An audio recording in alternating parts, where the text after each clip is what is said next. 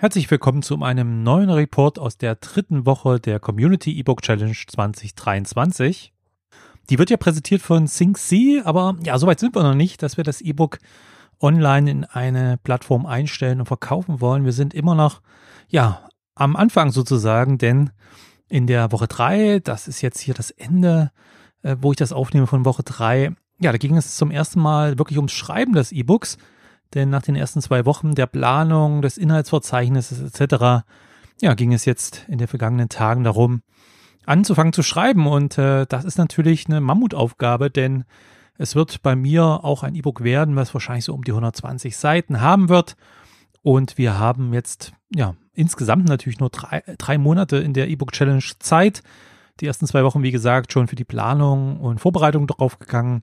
Am Ende gibt es natürlich dann noch die eine oder andere Woche, wo es darum geht, das E-Book ja, zu, zu stylen, also ein, ähm, ein Bild, ein, ein Cover zu designen, generell das E-Book zu formatieren, ähm, ein PDF draus zu machen, das dann in eine Verkaufsplattform einzustellen, Marketing zu machen, etc. Das heißt, für das eigentliche Schreiben des E-Books habe ich jetzt so ungefähr acht Wochen eingeplant, also knapp zwei Monate von diesen äh, drei Monaten und ja, da ist es natürlich dann auch ein bisschen eng und äh, deswegen habe ich mich diese Woche schon rangemacht und äh, habe dafür die Schreibsoftware LibreOffice genannt, das äh, genutzt. Das ist ja ein ganz normales, ganz normale Textverarbeitung. Es gibt durchaus verschiedene Schreibtools und die sind auch natürlich durchaus sinnvoll, je nachdem, wie man schreibt, welche Art E-Book man schreibt.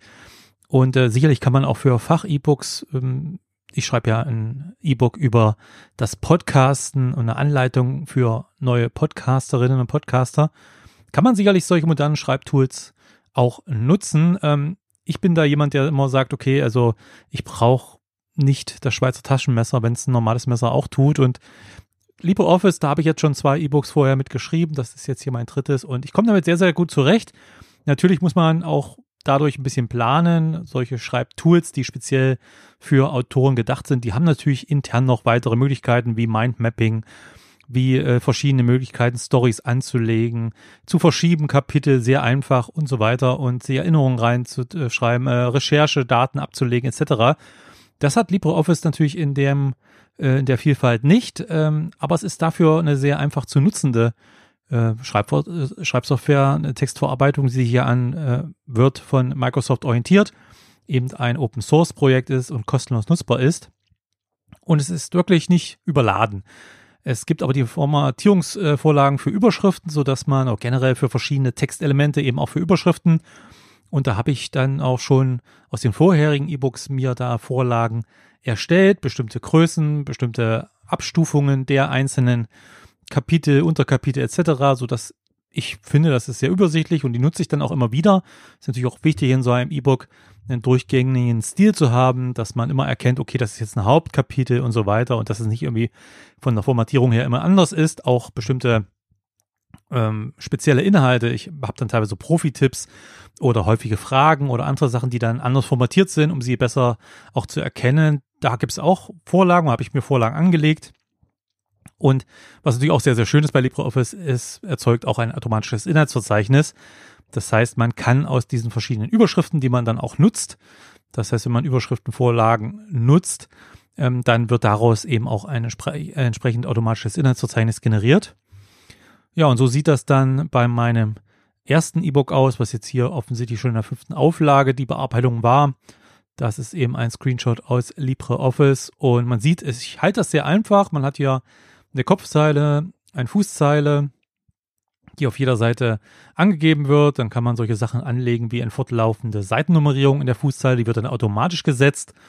Und auch oben werden dann die einzelnen Kapitel automatisch rechts oben eingeblendet. Das ist zwar hier grau hinterlegt, aber nur weil es eben ein dynamischer Inhalt ist, nachher im PDF ist das natürlich nicht grau hinterlegt, dieses Praxisbeispiel oben rechts. Und ansonsten habe ich halt versucht, ein möglichst gut lesbares ähm, ja, Schrift oder ja, Layout meines E-Books zu haben, dass man halt zwar schon einiges an Inhalt unterkriegt, aber ich bin jetzt auch kein Fan davon, möglichst kleine Schrift, äh, möglichst kleine Zeilenabstände, so dass man überhaupt irgendwie ganz äh, große Schwierigkeiten hat, das zu lesen. Und ich glaube, da habe ich, denke ich mal, eine ganz gute, ganz gute Lösung gefunden. Also die Formatierung meiner E-Books war bis jetzt noch nie irgendein Kritikpunkt. Also habe ich noch nie von irgendeinem Käuferin, äh, Käufer oder Käuferin gehört, dass das irgendwie ein Problem war. Hier sieht man nochmal im aktuellen auch Screenshots aus meinem neuen E-Book, an dem ich ja gerade schreibe. Und äh, hier sieht man halt die einzelnen Formatierungen, Formatierungsvorlagen. Äh, links, äh, das sind halt so Überschriften in vier, ähm, ja, vier Abstufungen.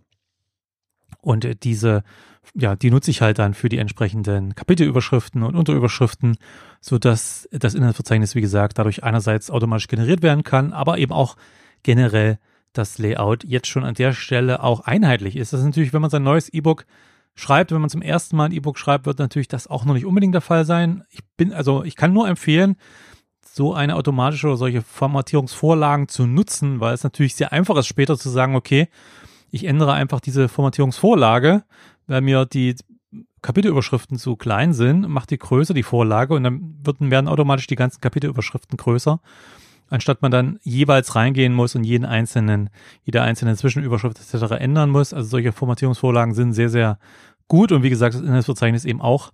Dadurch äh, kann man dadurch generieren. Ja, und dann hatte ich natürlich auch, wie fast jede Woche und wie auch fast jeder Teilnehmer und jede Teilnehmerin, mir Gedanken gemacht, ähm, wie und in welcher Form nutze ich ChatGPT beim Schreiben. Das ist natürlich jetzt im Rahmen dieser E-Book Challenge ähm, ein Thema, was ich, wo ich das geplant habe, im Herbst letzten Jahres überhaupt noch nicht ein Thema war eigentlich. Äh, hat natürlich durch den Release von ChatGPT in der Öffentlichkeit ab November letzten Jahres dann natürlich automatisch war das ein Thema, denn man liest ja überall und sieht Videos und so weiter, wie Leute jetzt der Meinung sind, man kann einfach in kurzer Zeit einfach ChatGPT ähm, komplette E-Books schreiben lassen zum Beispiel oder komplette Websites füllen lassen. Ähm, da bin ich kein großer Fan von, aus verschiedenen Gründen. Äh, würde nicht sagen, dass das jetzt keine Relevanz hat. Hat eine große Relevanz und wir stehen auch da noch am Anfang. Also ich möchte gar nicht wissen, was solche Chatbots, was solche KI-Tools in 10 oder 20 Jahren können. Ähm, aber äh, bin jetzt kein großer Fan davon, einfach zu sagen, ja, gebt einfach pro Kapitel irgendeine Frage ein und lasst euch von ChatGPT den äh, Text schreiben. Da gibt's leider welche. Also ich habe letztens auch wieder gelesen, dass wohl auf Amazon schon hunderte E-Books jetzt in der kurzen Zeit äh, veröffentlicht wurden, die alle ähm, durch die KI geschrieben wurden. Und ich denke, da müssen sich alle Anbieter, Google auch und so weiter, natürlich noch große Gedanken machen, weil man sieht halt trotz der schon hochwertigen Ausgabe und was äh, ChatGPT an sich kann, ist schon beeindruckend, muss man sagen. Trotzdem, ähm, nur weil es wie ein Mensch schreibt, heißt es nicht, äh, dass es ein guter Text ist, denn viele Menschen äh, schreiben auch schlechte Texte und keine guten Texte. Und äh, ChatGPT erhält immer noch Fehler, äh, dass äh, wenn man sich da in der Thematik auskennt, merkt man das oft dann doch recht schnell, dass es doch immer wieder Fehler gibt, fehl fehlerhafte Informationen. Ähm, es ChatGPT kann keine eigenen Erfahrungen oder Beispiele einbringen. Ja, werden teilweise eben auch Beispiele mit genannt und es wird so getan, als wären es irgendwelche Erfahrungen, sind wahrscheinlich auch von irgendeinem Dritten, die, ähm, ja muss man auch sagen, kopierten Erfahrungen, ist ja alles im Endeffekt kopierte Informationen und ähm, aber es sind nicht meine Erfahrungen, es sind nicht die Erfahrungen, nicht die Best Practices, nicht die Beispiele etc. des Autors des E-Books. Das heißt, man kann sich überhaupt keine ja eigenen Ruf aufbauen, wenn man hier so einen automatisch generierten Text veröffentlicht. Äh, es gibt eine, also es, eine fehlende Expertise ist natürlich in den Texten auch vorhanden. Also es fehlt die Expertise sozusagen, weil äh, kann in sehr breiten, äh, in sehr breiten Kontext wirklich eigentlich alles verstehen, was man äh, fragt. Das ist wirklich schon beeindruckend.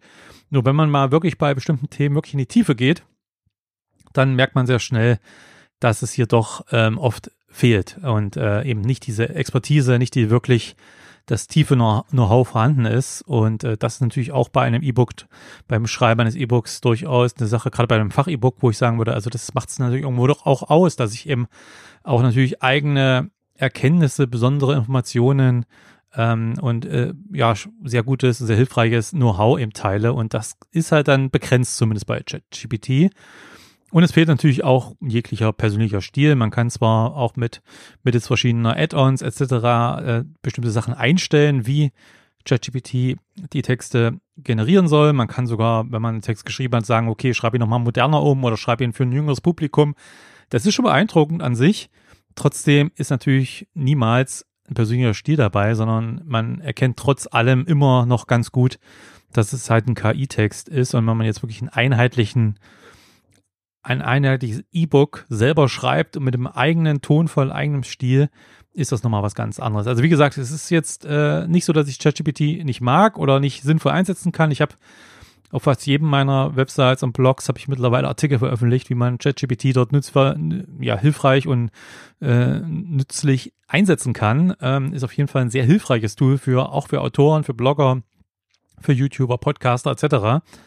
Aber wer jetzt äh, der Meinung ist, es werden, machen ja trotzdem natürlich genug, aber ich bin der Meinung, wer jetzt einfach denkt, ach, dann lasse ich einfach die Texte von ChatGPT schreiben, ähm, das äh, glaube ich jetzt auf Dauer nicht unbedingt die Lösung, wie das in fünf oder zehn Jahren aussieht, wie da die Qualität ist, aber im Moment bin ich der Meinung, da kann man sich nicht hervorheben und nichts wirklich Besonderes machen, was langfristig äh, wirklich Vorteile bringt.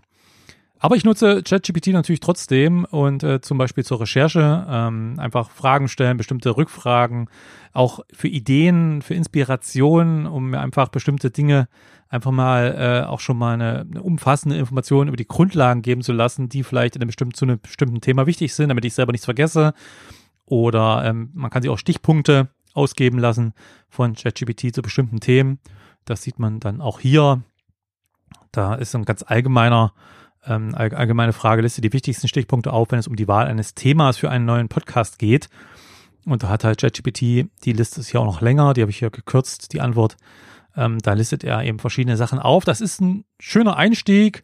Und gerade wenn man eben dabei ist, das E-Book zu planen oder bestimmte Kapitel zu planen, da kann man unter anderem eben dafür ChatGPT nutzen, um erstmal so einen Überblick zu kriegen, nichts zu vergessen. So als ein Teil der Recherche, die man ja auch sonst macht, indem man selber eigene Erfahrungen aufschreibt, indem man vielleicht ein Fachbuch sich anschaut, indem man vielleicht schon die selber geschriebenen Artikel zu dem Thema zusammenträgt, wäre halt ein weiterer Punkt, eben auch dieses KI-Tool zu nutzen, um nichts Wichtiges zu vergessen, ähm, aber keineswegs oder keinesfalls, zumindest in meinem Fall jetzt nicht, äh, um den kompletten irgendwie Artikel zu schreiben zu lassen. Dann könnt ihr gerne mal einen Kommentar hinterlassen, was ihr davon haltet, ob ihr vielleicht sagt, ey, ich hasse Schreiben sowieso und äh, mir konnte nichts Besseres passieren, als ChatGPT jetzt komplett die Schreibarbeit für mich übernimmt. Ähm, hinterlasst gerne auch einen Kommentar, würde mich sehr interessieren. Wie gesagt, meine Meinung ist dazu, dass es eben ja gute Autoren, auch wenn das jetzt ein bisschen komisch klingt, aber wirklich gute, erfahrene Autoren, ähm, die auch hochwertig versuchen zu schreiben, eben nicht ersetzen kann. Aber wie gesagt, freue ich mich gerne auf eure Meinung dazu. Ja, und ich bin jetzt nach der ersten Woche, ich habe nur ein, wirklich einen einzigen Tag, kommt also richtig intensiv an meinem E-Book gearbeitet, noch ein, zwei Tage, natürlich noch ein bisschen, auch noch ein bisschen äh, nach der Arbeit ein bisschen was dran gemacht, aber einen Tag habe ich mir fast komplett dafür reserviert und habe äh, einige Anpassungen noch an der E-Book-Vorlage vorgenommen, habe das Inhaltsverzeichnis noch ein bisschen angepasst und habe dann das erste Kapitel meines E-Books geschrieben. Das ging schon ganz gut, aber meistens geht es doch ein bisschen holpriger los. Die nächsten Wochen werden dann runder, wenn es dann wirklich rein um den, ums Schreiben geht. Und äh, ich habe jetzt circa 15 Seiten von den 100, 120 Seiten, die ich so ungefähr anpeile, geschafft. Ähm, natürlich fehlt da natürlich dann teilweise noch das ein oder andere, der ein oder andere Screenshot, das ein oder andere Foto, was ich da noch reinbauen möchte. Da, das mache ich ja dann auch erst bei der Endkontrolle, beim Feinschliff, weil ja, je nachdem, bis dahin hat sich vielleicht auch das, der Screenshot an sich nochmal verändert, aber viel oft verschiebt sich halt das Layout nochmal, wenn man zwischendurch dann immer nochmal reingeht, nochmal was verschiebt, ein Kapitel oder ein Abschnitt, nochmal was zwischendurch einfügt, weil man sagt, da fehlt noch eine bestimmte Information, ähm, dann natürlich Korrektur, äh, Rechtschreibung, Grammatik, generell inhaltliches Lektorat, dass man dann einfach, da verändert sich noch viel an sich im Text und wenn man da schon Bilder drin hat, verschieben die sich dann meist äh, sehr unglücklich von daher gehe ich eigentlich, mache ich das eigentlich immer so, dass ich diese Bilder und Screenshots etc. erst dann wirklich am Ende, wenn der Text final ist, dann diese Sachen einfüge. Und ähm, von daher äh, sind die 15 Seiten dann sicherlich auch ein bisschen länger ähm, am Ende als jetzt, weil wie gesagt noch das eine oder andere Bild mit reinkommt. Aber ich bin schon ganz zu, zufrieden, sage ich mal. Ich habe, wie gesagt, ja acht Wochen habe ich so ungefähr eingeplant für Schreiben. Klar, äh, wäre ich natürlich nicht böse, wenn ich nach sechs oder sieben Wochen an sich jetzt erstmal mit dem grundsätzlichen Schreiben fertig bin, um dann noch ein, zwei Wochen zusätzlich zu haben, um das E-Book zu korrigieren. Aber mit dem ersten Fortschritt in der ersten Woche bin ich hier doch ganz schön zufrieden, denn wie gesagt, das mache ich ja auch, auch wenn ich an sich selbstständig bin natürlich und den ganzen Tag an meinen Projekten arbeite. Auch die E-Book Challenge ist natürlich für mich etwas, was zusätzlich passiert zu dem, was ich eigentlich sonst immer auch den ganzen Tag schon mache und oft eben auch mehr als acht Stunden am Tag. Von daher, der Fortschritt ist okay und soweit ich das gelesen habe bei den Teilnehmern und deswegen an dieser Stelle auch mal nochmal ein Hinweis auf die ganzen Teilnehmer-Reports auf selbstständig-im-netz.de. Auch den, den Link dazu findet ihr hier in der Beschreibung. Und äh, dort habe ich weiter die Reports der äh, mehr als oder rund 20 Teilnehmer äh, und Teilnehmerinnen an der E-Book Challenge verlinkt. Und die sind auch sehr fleißig dabei, berichten über ihre Fortschritte, wie sie vorankommen. Viele sind auch wirklich schon beim Schreiben jetzt und haben teilweise schon ihren Report aus der dritten Woche veröffentlicht. Also äh, sehr fleißig, das freut mich sehr, dass hier wirklich so mit so einer hohen Motivation alle dabei sind. Ja, und dann geht es natürlich ab kommenden Montag mit der vierten Woche weiter. Und die nächsten Wochen werden dann etwas gleichförmig werden, denn es geht eigentlich erstmal jetzt die nächsten, wie gesagt, sechs, sieben Wochen noch äh, eigentlich nur ums Schreiben des E-Books. Ähm, ich versuche ein bisschen mehr zu schaffen, wie gesagt, ein bisschen mehr Zeit rauszuholen, um am Ende eben noch für Korrektur, für Feinschliff etc. noch ein bisschen mehr Zeit zu haben. Aber wie gesagt, die Planung, äh, da muss ich jetzt nichts mehr groß umändern. Jetzt geht es wirklich darum, einfach Seiten zu schaffen, sozusagen im E-Book. Und ich werde trotzdem am Ende der kommenden Woche wieder über meinen Fortschritt hier berichten und mal schauen, was es da für Erfahrungen gibt. Ich plane dann auch für die nächsten Wochen dann den einen oder anderen Teilnehmer auch mal vielleicht vors Mikro zu holen um einfach ein bisschen über die Erfahrungen zu reden und vielleicht ein paar typische Probleme etc. mal anzusprechen, mal schauen, äh, wie ich das auch zeitlich noch reinkriege. Aber das wäre natürlich eine schöne Sache.